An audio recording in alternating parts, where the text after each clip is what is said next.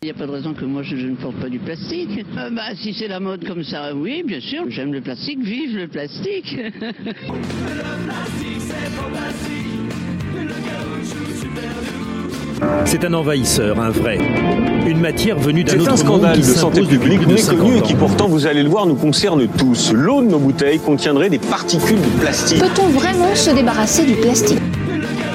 Depuis quelque temps, le plastique, il est dans toutes les bouches au sens propre. Oui, oui, le plastique, on en mange vraiment dans les aliments que l'on consomme. Selon un rapport de l'ONG WWF, chaque humain absorbe en moyenne 5 grammes de plastique par semaine. L'équivalent d'une carte bancaire à peu près.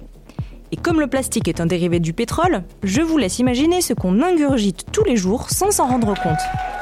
Ça fait rêver, hein? Depuis les années 60, le plastique, on en utilise partout. Regardez autour de vous, dans votre maison, dans les supermarchés, dans la voiture, dans les jouets de vos enfants. Presque tout est en plastique. Et tout finit dans l'océan, rappelez-vous. Les scientifiques disent même que sous quelques années, les plastiques seront plus nombreux que les poissons dans la mer. Alors le problème n'est pas vraiment récent.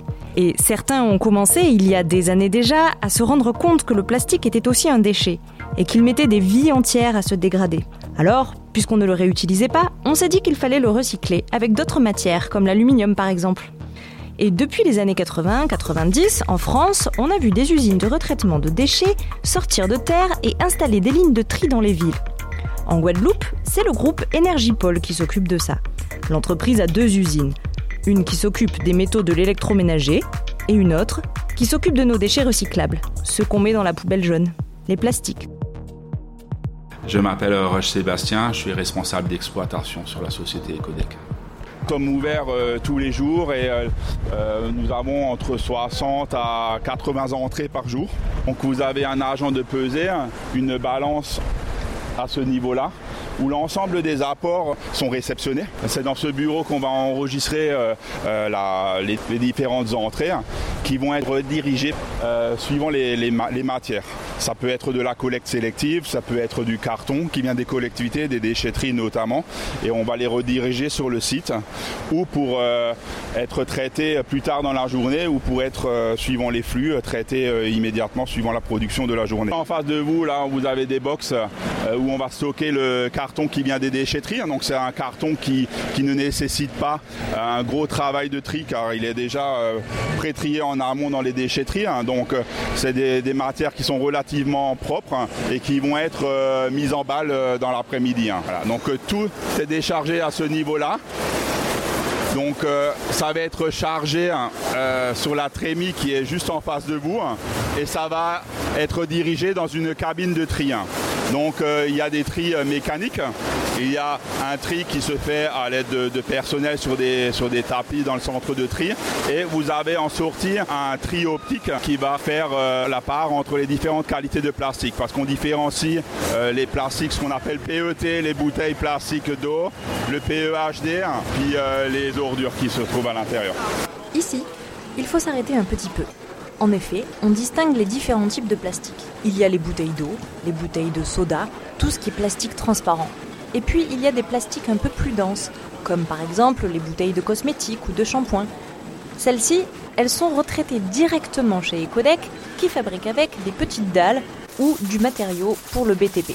Les bouteilles d'eau, elles, elles étaient envoyées en Martinique. Mais ça, c'était avant que la CIDREP, l'usine de retraitement des bouteilles d'eau martiniquaise, ne ferme définitivement ses portes il y a quelques mois.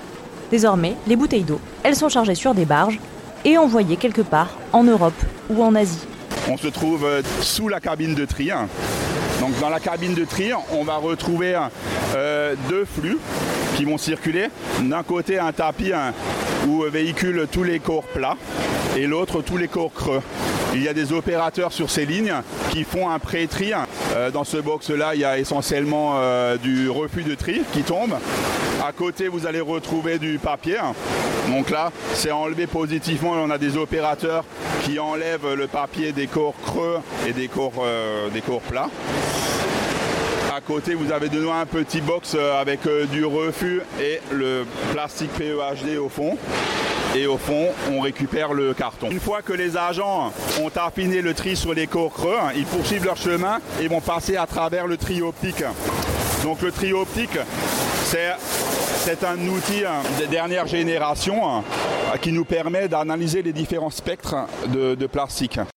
Alors actuellement sur mes, mes, équipes de tri, on va rester sur la partie vraiment opérationnelle. On n'est pas loin de 25 personnes. Une grosse partie euh, qui sont des, des agents euh, hein, en temps plein. Hein, et on a une petite équipe d'intérimaires qui nous permet justement d'être un peu plus souple dans l'organisation du travail. Travailler dans le déchet euh, n'est pas toujours euh, forcément très valorisant. Donc il n'est jamais évident de trouver du personnel. Euh, pour faire, euh, pour se mettre euh, sur des métiers comme l'argent de tri, tri en cabine. Donc c'est pas toujours évident de trouver du monde. Sur la ligne, j'ai rencontré Abel. Il travaille avec ses collègues à retirer toutes les erreurs que nous faisons quand on jette le déchet dans la mauvaise poubelle. Oui, là j'ai en train de faire euh, et le tri, c'est-à-dire mon collègue Thomas, il prend les premiers cartons et s'il y a des, parce qu'il y a un petit peu, bon le tri en Guadeloupe encore, n'est pas encore tout à fait encore ça. Alors finalement lui, il enlève le carton, il enlève tout ce qui est déchets de ferraille, tout ça. Et entre-temps, moi, le papier, je, le prends. Et s'il n'a pas pu prendre certains cartons, je le récupère et puis je le mets. Voilà. Tous mes collègues qui sont là-bas, on a moins de, de déchets, de cartons, de, il y a un double tri. C'est-à-dire comme ça va. Il faut qu'on ait tout. Vous avez vu bon, tout ce Alors à ce moment, alors on boit beaucoup, tout est mélangé. Si le tri était bien avec les, nos mairies, les, les, ambassadeurs, mettre des ambassadeurs pour qu'on puisse euh, trier. Bon, là, on aurait moins de déchets. Mais à ce moment, c'est pas encore ça. La ligne de tri chez Ecodec, elle fonctionne à 25% de sa capacité. Et parmi tout ce qui arrive sur son tapis roulant, presque 30% n'a rien à y faire et repart à l'enfouissement à la gabarre. Toute cette installation industrielle et les emplois qu'elle occasionne n'existent que parce qu'on produit des déchets et qu'on paie pour les évacuer. Et c'est là tout le paradoxe de l'économie des ordures. Mais ça, c'est dans l'épisode de demain, l'avant-dernier de cette série, qu'on en parle. Et en attendant, rappelons-nous, le meilleur déchet, c'est toujours celui qu'on ne produit pas.